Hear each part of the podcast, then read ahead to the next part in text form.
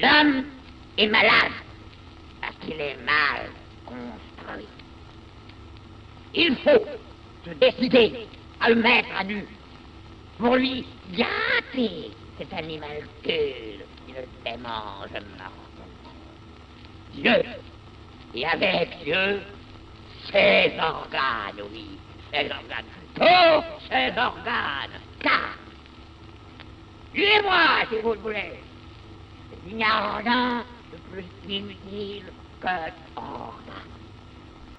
Opa, tudo bom com você? É, por aqui tá tudo certinho.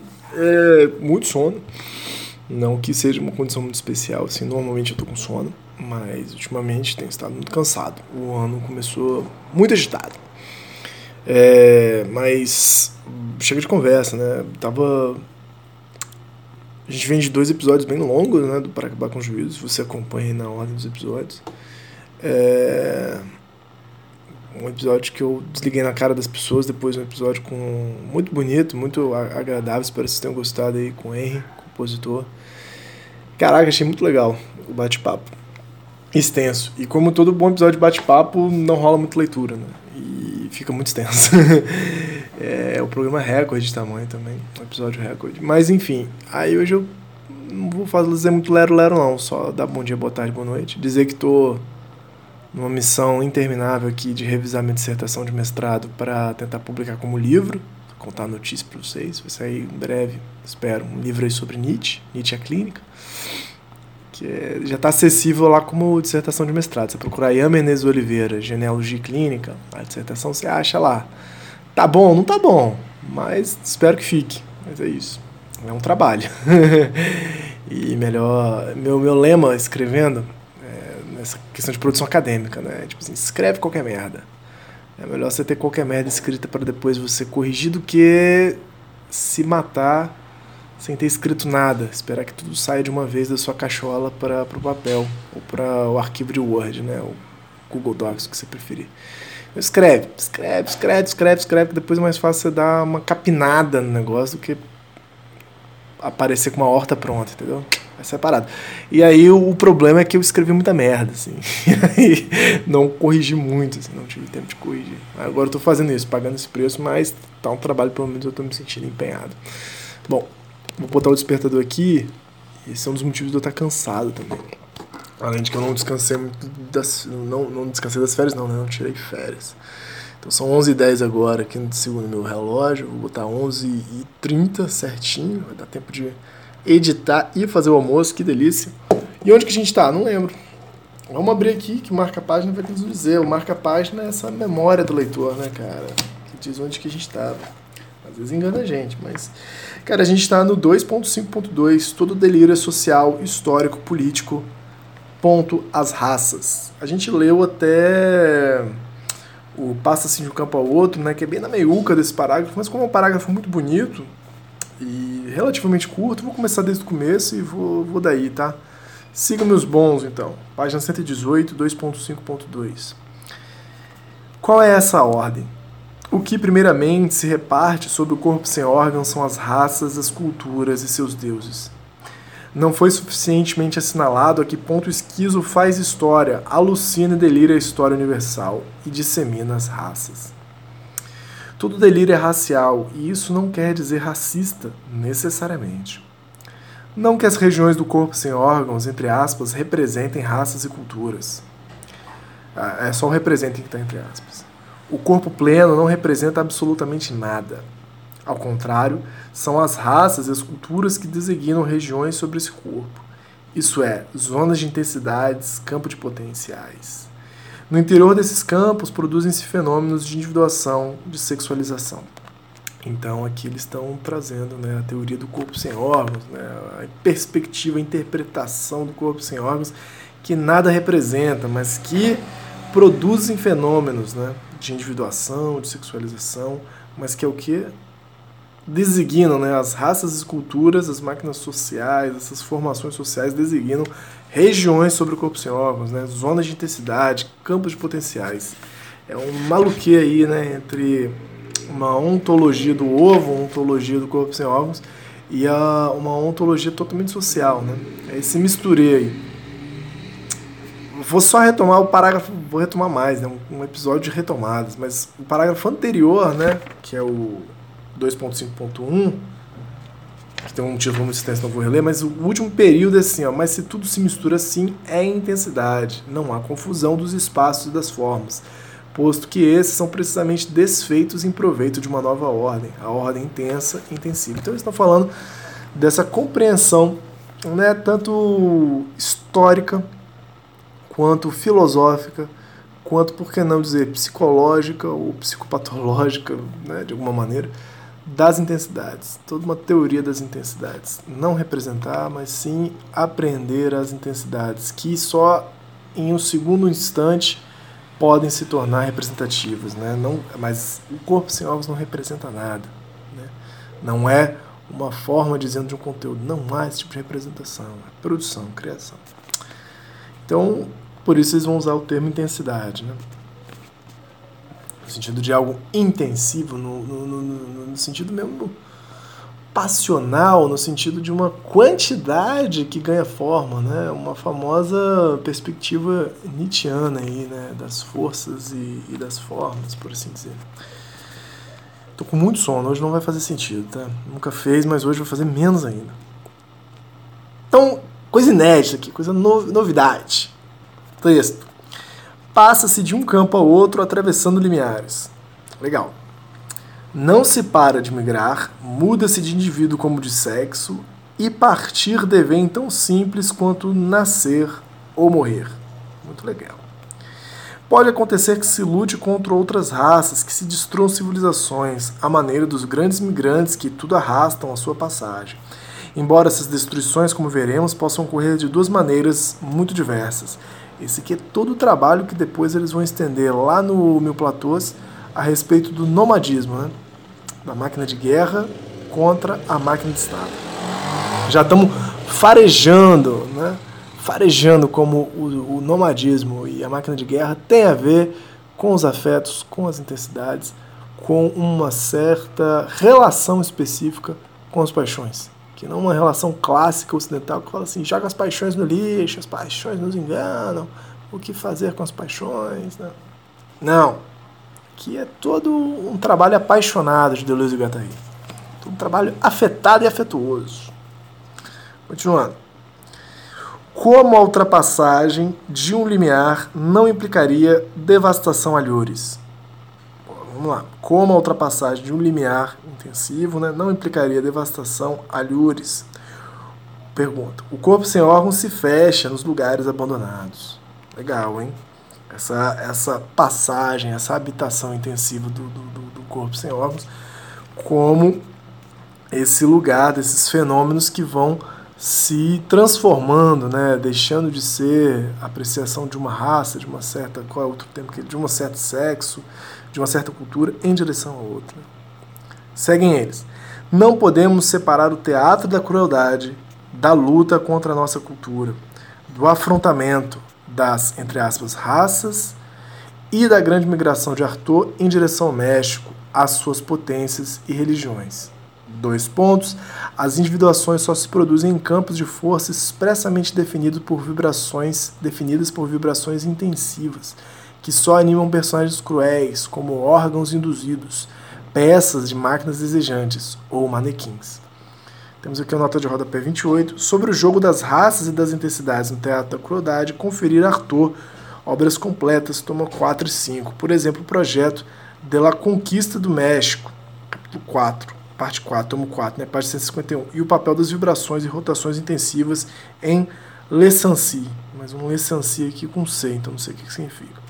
Então, eles estão tirando essa questão aqui do Arthur, né, cara? Que é um cara que migra lá pro México, né? E faz uso dos psicodélicos e tal. Mas. E o teatro da crueldade é o teatro arturiano, né? Da, da, não podemos separar o teatro da crueldade, que é um teatro que trabalha exatamente com a dimensão intensiva e não representativa, né?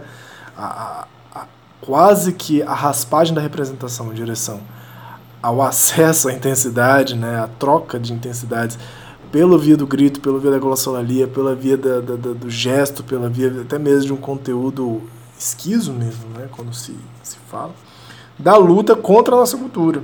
do afrontamento das raças e da grande migração de Arthur em direção ao México, às suas potências e religiões. Então é, é não dá para separar esse tipo de, de crueldade intensiva no teatro do Arthur do movimento de seleção de raça, né? no movimento de seleção de raça e religião em direção ao México, né? contra a nossa cultura, para se virar para se virar contra a nossa cultura indo em direção ao México. Bora. Continuando o texto. Como separar um sazon enfer, uma temporada no inferno, da denúncia das famílias da Europa, do apelo a destruições que não chegam com suficiente rapidez de admiração pelo condenado, da intensa travessia dos limiares da história, dessa prodigiosa migração, desse devir mulher, devir escandinavo e mongol, desse, entre aspas, deslocamento de raças e continentes, fecha aspas, desse sentimento de intensidade bruta que preside tanto ao delírio quanto à alucinação, e, sobretudo, dessa vontade deliberada, obstinada, material de ser, entre aspas, de raça inferior desde toda a eternidade. Fecha aspas. Dois pontos. Conheci, aspas, conheci cada filho, da, cada filho de família. Nunca fui desse povo daqui. Nunca fui cristão. Sim, tenho os olhos fechados à vossa luz. Sou um animal, sou um negro. Isso aí para quem se ligou aí, né, no Un Saison Enfer, é uma temporada, né, uma passagem no inferno, texto do Arthur Rimbaud, jovenzinho que vai para o norte da África dar rolê. E aí a nota tradutor talvez vai dizer exatamente isso mesmo, exatamente isso. Arthur Rimbaud, 1854 a 1891. É a primeira vez que fala de Rimbaud aqui. Acho difícil, os caras falam tanto de Rimbaud. Uma sessão, uma temporada no inferno, Bruxelas, de 1873 esse livro. Então ele escreveu, pô, ele nasceu em 54, esse livro de 73, escreveu com 19 anos, hein? O que, que você já tinha feito com 19 anos? O, o Arthur, o Rambo já estava aí, né? Passando temporadas no inferno, escrevendo muito bem. Com exceção do, do trecho, entre aspas, deslocamento de raças e continentes, fecha aspas, que na obra aparece na parte intitulada Delírios 2, Delírios 2 Alquimia do Verbo, e na qual o termo deslocamento está no plural, os demais trechos aparecem na parte titulada Malvé Sangue, sangue mal, né? sangue ruim, do Arthur. Então, cara, publicaram recentemente, agora é um propaganda aqui, né? Propaganda cultura. Sem ser remunerado. Então, se você é uma editora que você quer remunerar, então, por favor, faça, faça favor aí, uma temporada no inferno. Rambo uma temporada no Inferno Rambo. Eu tenho quase certeza que foi publicada recentemente no Brasil, foi republicada recentemente no Brasil.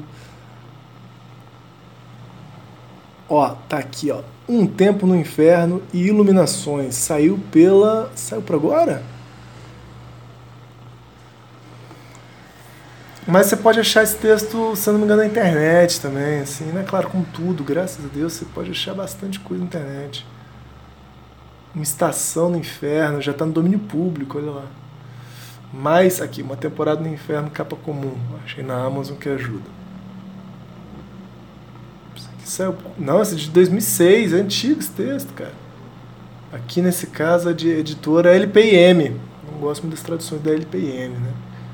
Mas o outro que eu tô falando, deixa eu ver se esse é mais recente, eu tô viajando. Ah, aqui, esse é de 2021. E essa aqui é da editora Todavia.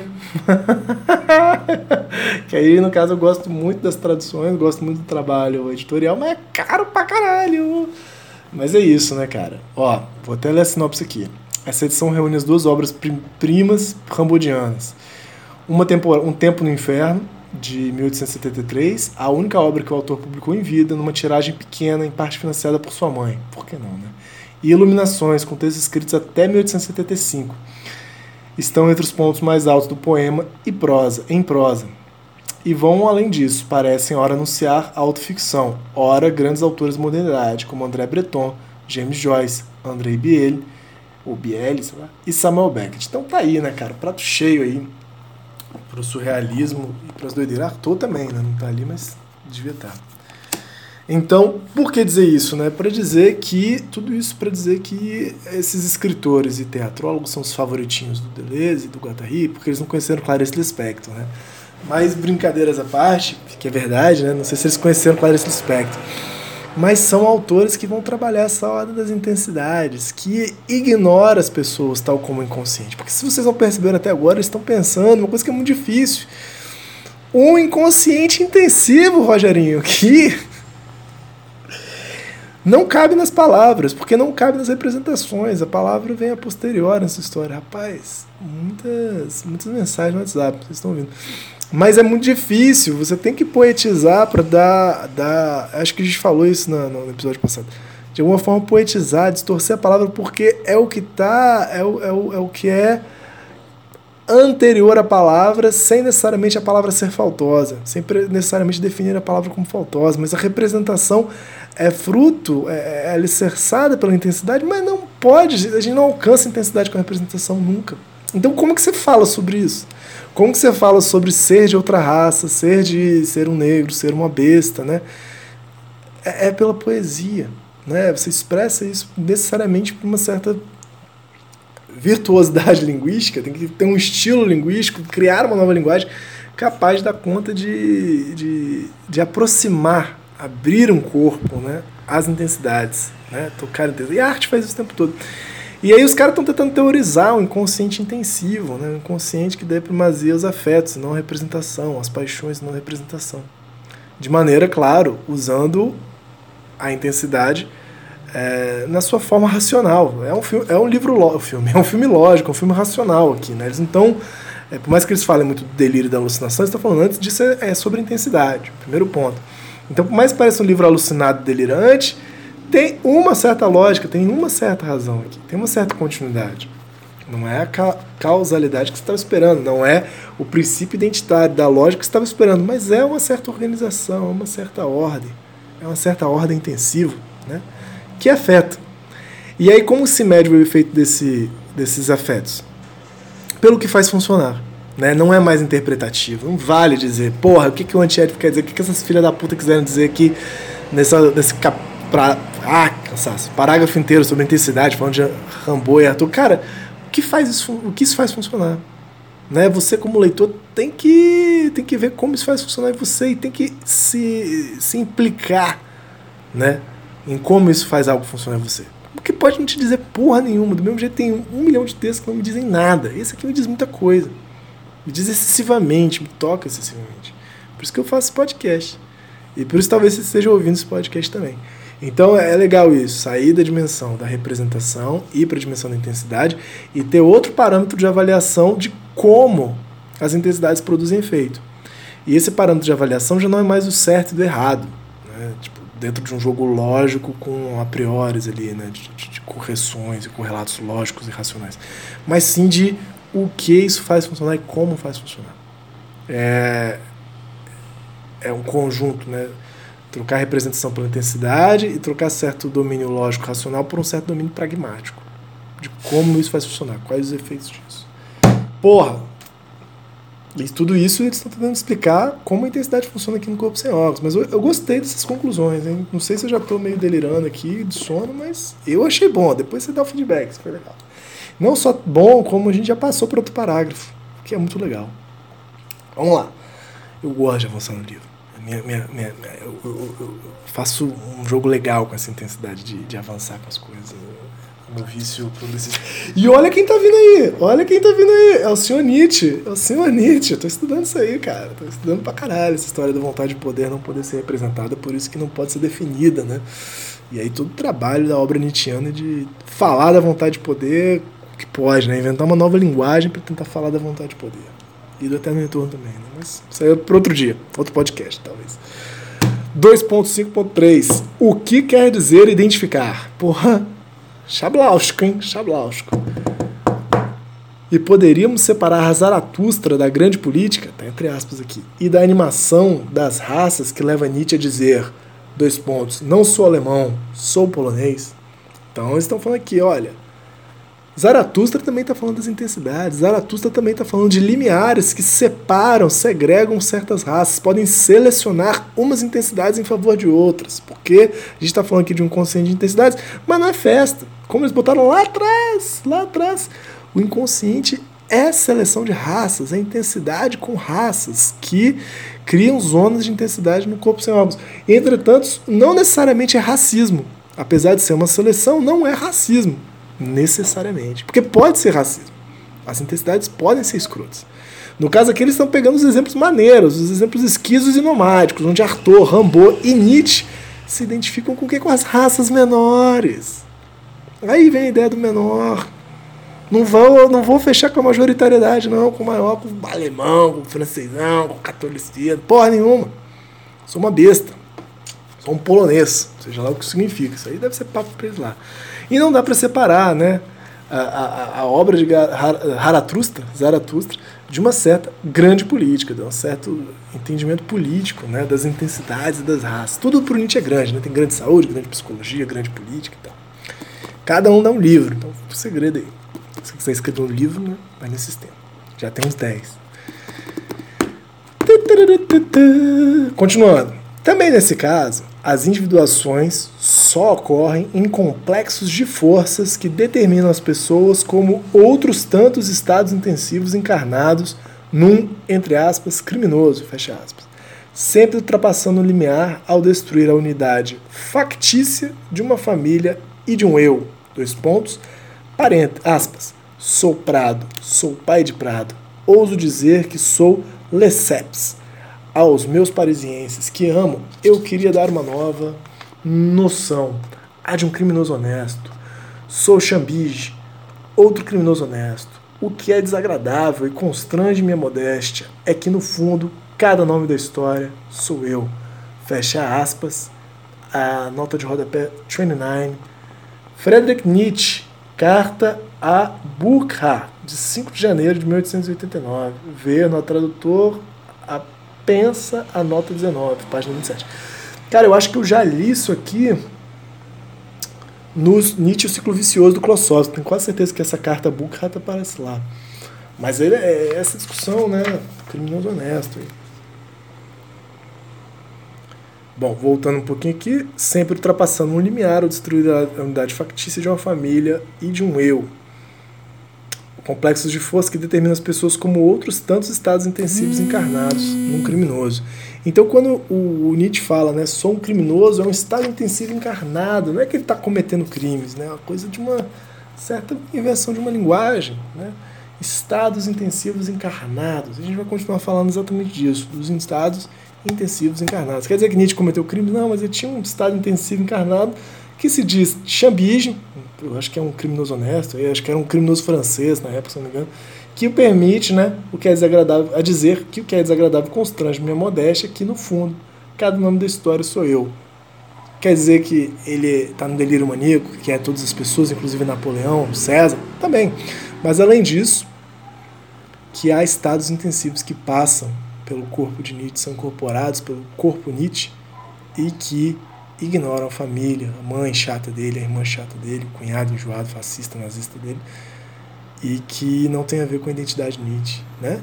mas que são forças que passam por essa forma, que comportam né?